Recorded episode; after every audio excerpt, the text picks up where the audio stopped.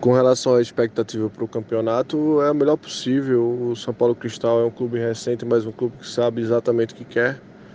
A gente tem um planejamento estratégico para os próximos cinco anos, na verdade para os próximos quatro, né? Porque um já foi conquistado, que era o acesso para a primeira divisão. Ano passado, de quatro competições, a gente conseguiu ir para final de três, contando com a base. Foi campeão do sub-15, foi vice-campeão do sub-17 Fez uma boa campanha no Sub-19, infelizmente por conta do saldo de gols não conseguimos a classificação e conseguimos o acesso invicto para a primeira divisão.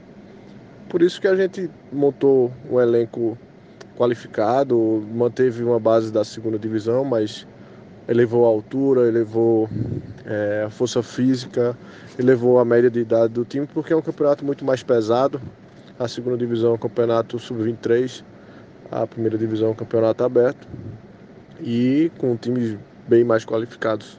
Na segunda divisão, como todo mundo dizia, a gente era o time a ser batido.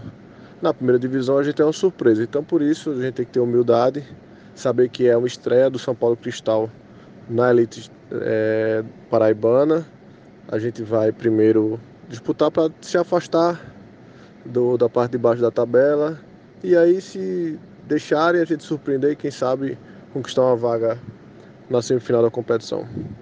Por isso que eu sempre digo que é, é, no chão, manter essa programação, manter salários em dia, manter esse respeito que nós temos pelos atletas, pela comissão técnica, estrutura, um carinho que nós temos pelo torcedor. A gente está mudando um monte de situações, site novo, agora esse podcast, padre, é, o manto do clube vai ser modificado, a gente vai começar a valorizar mais a marca, principalmente a história do Carcará para poder dar uma cara nova, uma repaginada no São Paulo Cristal.